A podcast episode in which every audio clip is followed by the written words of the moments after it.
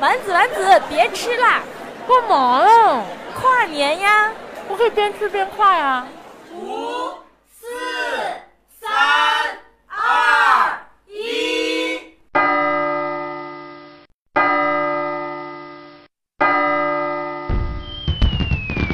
新年啦！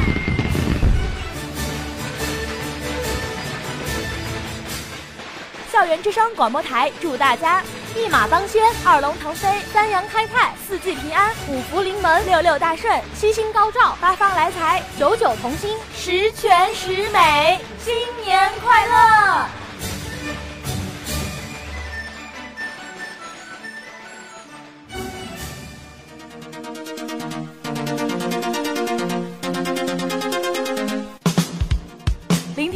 听校园之声，感受美好生活。老师、同学们，亲爱的听众朋友们，大家好，我是丸子。大家好，我是维 C。丸子，你今天好喜庆啊！我怎么喜庆了？就你今天听起来很像是个吉祥物，知道吗？也许吧。在今年年初的时候，我不是当过串天猴吗？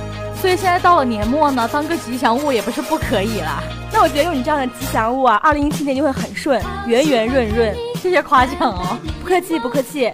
那我们也不跟大家兜圈子啦，其实距离二零一七年还有三十个小时了，我们就在这样一个特别的时间，对，然后我们霸占了七嘴的时间，是的，然后给大家带来一期特别的元旦专题。这个元旦呢，对我们来说也算是很特殊的一天了，很有意义的一天。对，可以说是一个承上启下。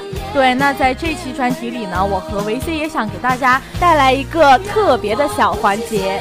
是的，那我想二零一六年已经快过去了，大家在心里对这一年肯定有特别多想说的，比如说想吐槽的呀，或者说想感谢的呀，或者是想表白的呀，还有对你新的一年有什么样的期待，你都可以在这个时候，就是这个时候，此时此刻拨打我们的热线电话八二三八零零四，来把你想说的话告诉我们。你在这个时候给我们打电话呢，我跟丸子会跟你有一个互动，跟你分享一些我们的趣事儿。好，那也是希望大家踊跃拨打电话，机会难得，一年只有一次哟。对，那要是没有人拨打电话呢，我和维 C 就会去找托。怎么可能没有人打电话？毕竟是一年一次的机会。对，毕竟我的粉丝那么多。哦，这样哦，那你很棒，我给你鼓掌。好，那在等待大家电话同时啊，我们就来给大家聊一聊元旦。元旦的这个元，它指的是开始，也就是第一的意思。而这个旦是象形字，上面的这个日代表太阳，下面的这个一就代表地平线。所以这个旦的意思呢，就是太阳从地平线上冉冉升起的感觉，象征一天的开始。对，大家可以自己脑补一下那个画面。所以人们把元和旦这两个字结合起来，就引申为新年开始的第一天。而且呢，在中国不同的地方也有不同的叫法，有叫大年初一的，有叫大天初一的，还有叫年初一。但是，一般呢都叫正月初一。在中国，这个元旦已经列入了法定假日，所以我们明天就要放假啦，有没有很开心？对呀，这个才是重点。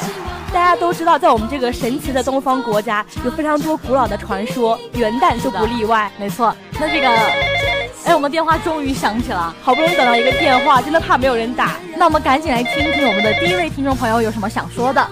Hello，你好，这里是校园之声。哦，你好，你好，你好，你好。哦，我现在很激动，很激动。我我我现在已经语无伦次了。我我我不知道用什么语言来表达我现在的心情了。这位听众有点激动，丸子，你来拯救一下他。好，没关系，没关系，你不需要表达你的心情，你只要说你想说的话就可以了。哎呀，也是快到元旦了嘛。不过作为大一的小萌新们呀，我感觉有挂科恐惧症啊。每次一到考试，老是心慌意乱的。就是两位学姐有没有什么良方呀？良方没有什么良方，你只能赶紧去复习。良方都在学霸的身上，赶紧去抱学霸大腿吧。送你四个字，就是好好学习。要知道，学霸这个时候是不会打热线电话的。两位学姐聊天真的这么冷漠吗？哎呀，没有啦，只是跟你们开一个小玩笑，就是说考试之前一定要好好复习啊。好，行，这位听众赶紧去复习去吧啊！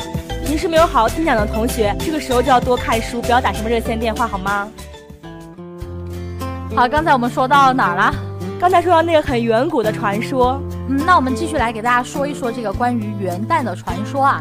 传说呢是在四千多年以前，非常远古的尧舜盛世的时候啊，尧天子在当皇上的时候啊，特别的勤政于民，为百姓办了很多的好事儿，特别受广大百姓的爱戴。对，就是一个非常棒的明君嘛。但是呢，他的儿子就不怎么争气了。所以他没有把天子的皇位传给自己的儿子，而是传给了品德才能兼备的舜。那个时候呢，尧就对舜说：“你今后啊，一定要把帝位传教好，待我死后也可安心瞑目了。”再后来啊，舜也把帝位。好，我们又有听众朋友打进了电话。喂，你好，这里是校园之声正在直播的元旦专题，请问你有什么想说的吗？喂，你好，我发现来了大学之后，我感觉和想象中的大学生活完全不一样，一天到晚有上不完的课，还有开不完的会。这就需要你合理的分配你自己的时间，做到劳逸结合，又能学习，又能参加很多的课外活动，然后又有时间来做你喜欢的事情。最近的考试也是刚刚考完，元旦这三天假也是想好好的放松一下，然后就是想请主播安利一下实验有什么好玩的地方。实验的话，你可以去武当山看一看，也可以去神农架滑雪嘛。武当山好贵，神农架又好远。你可以去牛头山、四方山借不要钱的山呀，或者实在不行的话，你可以约着室友西山一日游。那好的，谢谢主播。那刚才这位同学就是问到了呀，元旦三天假可以去哪里玩？所以听众朋友们也有元旦出去玩的打算的话，可以收听我们后面的节目。我们在后面的节目中呢，也会给大家说一下元旦这三天有哪些好玩的地方。好了，那还是接着刚才介绍一下这个被打断了很多次还没有说完的传说。我们刚才说到呢，舜后来把帝位传给了治水有功的禹，就是那个大禹治水，然后三过家门而不入的禹。是的，非常的敬业啊。他也是像舜那样非常的亲民爱民，为百姓做了特别多的好事。所以呢，他们都是三位十分受人爱戴的皇帝。后来呢，人们把尧死后舜帝祭祀天帝和先帝尧的那一天，当做了一年的开始之日，就把正月初一称为元旦或者是元正。这个呢，就是古代的元旦。好了，那我们现在呢还有最后一个名额，对，还有没有人想打电话呢？抓紧啊，机不可。刚准备说机不可失，失不再来，就有一位听众朋友打电话啦。你好，这是校园之声，你是我们最后一位打进电话的听众哦，也幸运哦，二零一七年又有好运，你会过得很圆润。这里真的是校园之声吗？对啊，不然我们是电信诈骗吗？嗯，我觉得能打通这个电话，对我来说算是一种心灵的慰藉了。是吗？那真是很荣幸哦。啊，明天不是元旦吗？这位朋友，后天才是元旦。哦，后天是元旦是吧？但是在昨天，我偏偏和我的女朋友分手了。没事，新年新气象，是时候该换一个女朋友了。主播，你是认真的吗？那就看你怎么看喽。哎，我打电话容易吗？你们干嘛呀？我就是想打个电话倾诉一下嘛。你们怎么这样说话呀？到底还能不能聊下去了？我觉得一段感情吧，只要你努力的维持过了，最后结果怎么样也就随缘吧。如果真的无法挽回的话，我就送你幺零零八六的一句话吧：握不住的沙，干脆扬了它。难受呢，一定是会有的，但等你过年收到压岁钱，就发现这一切都是浮云了。好好，我受教了，我是真的太谢谢这两位主播了。不客气，不客气，欢迎明年再来电哟。好啦，那我们的热线电话环节就到此结束啦。电话没有打进来的朋友们呢，也不要遗憾，平时没事都可以打了。我们的热线电话八二三八零零四，只要有机会，我们都会把你想说的、想聊的分享出去，保证二十四小时都有人接听哟。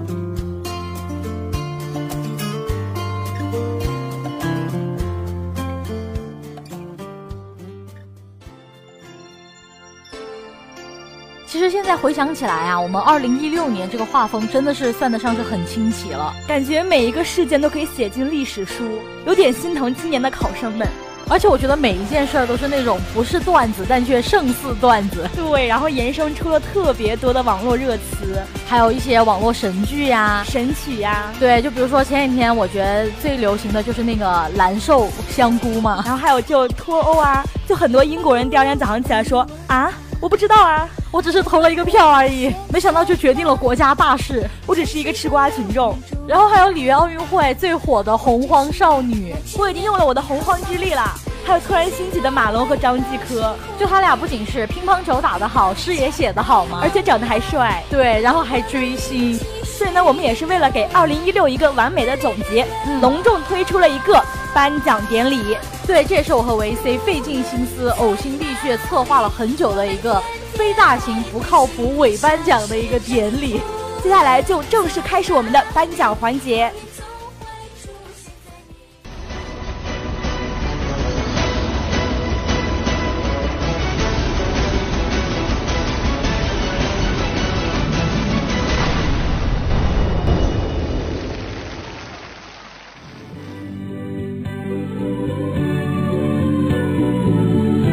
创办于1996年的湖北汽车工业学院校园之声广播台，以其悠久的历史、卓越的影响力和亲民的气质，成为气院几代人动听的记忆。二十年的风雨无阻，今天格外喜庆。校园之声把握时代潮流，盘点网络热词，和气院学子共观2016热词兴衰，期待二零一七更加成熟的段子手们。聆听校园之声，感受美好生活。有请第一届校园之声年度热词颁奖主持人丸子维 C。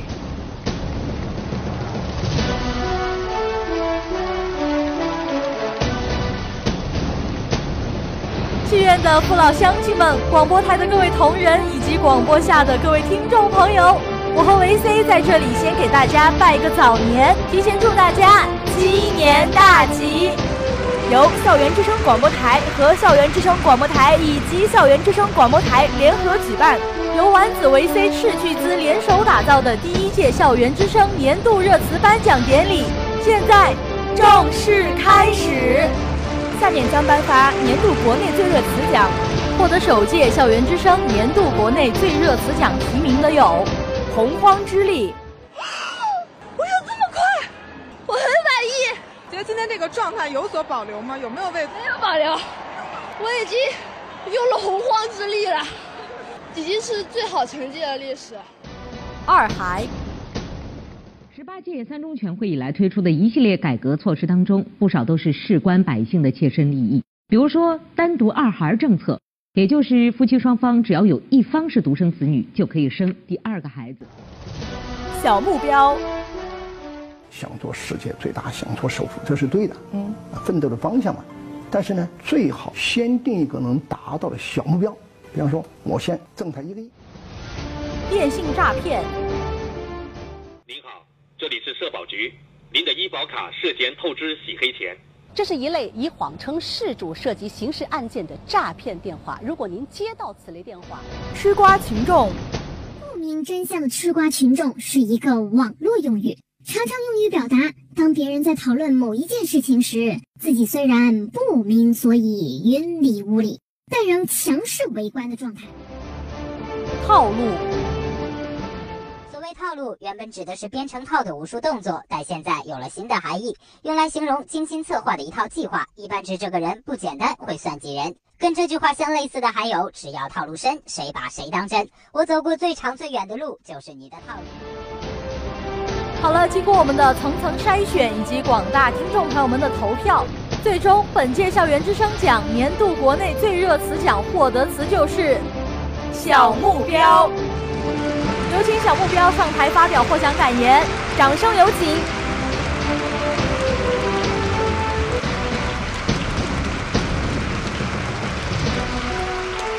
谢谢谢谢大家。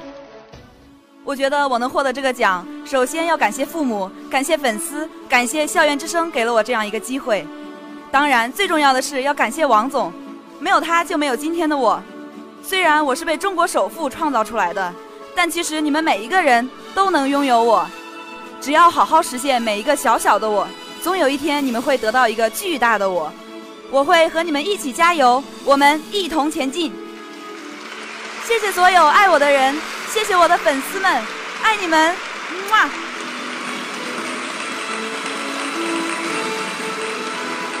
好的，感谢小目标的获奖感言。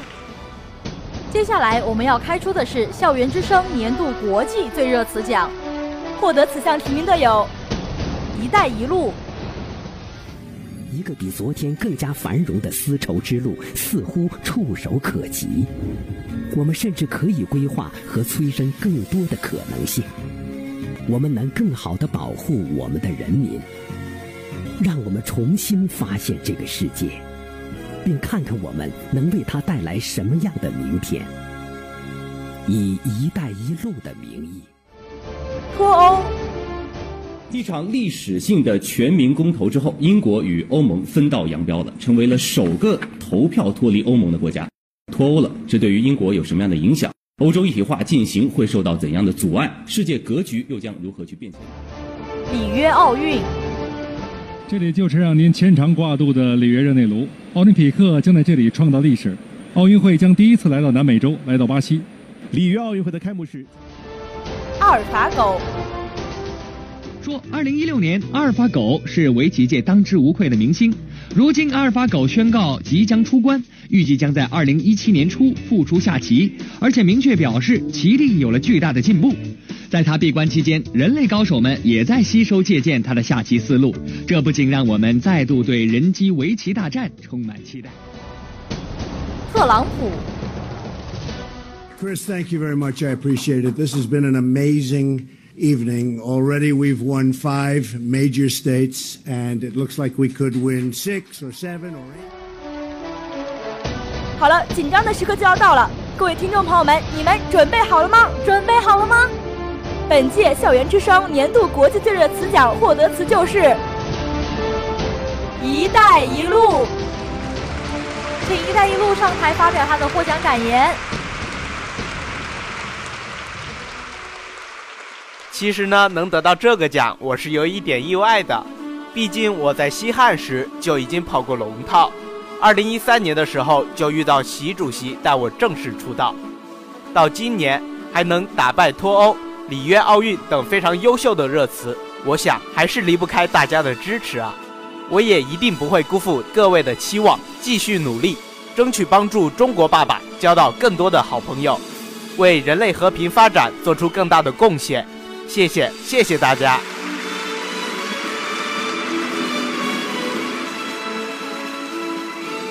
好的，亲爱的听众朋友们，首届校园之声年度热词颁奖仪式到此结束，让我们祝福二零一七年更加精彩。我们有缘再见，再见。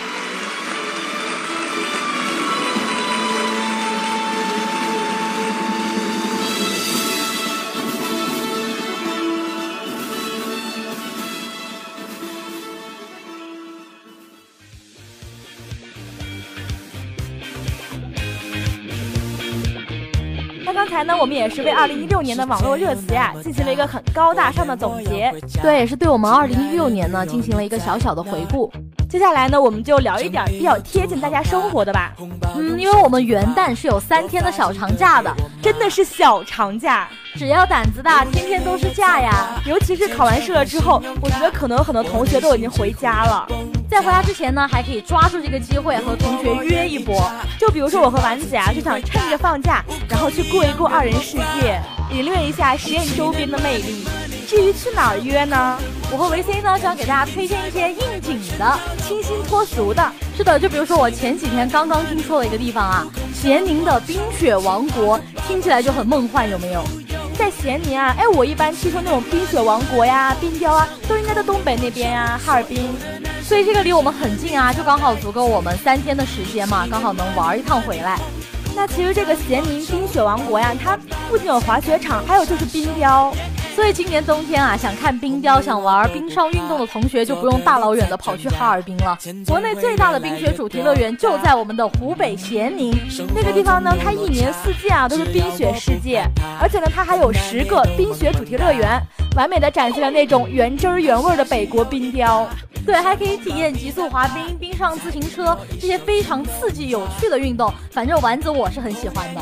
说到冰上运动，真的我唯一做过的冰上运动就是滑冰。就你刚刚才说的那些，我都没有玩过，而且我还没有看过冰雕。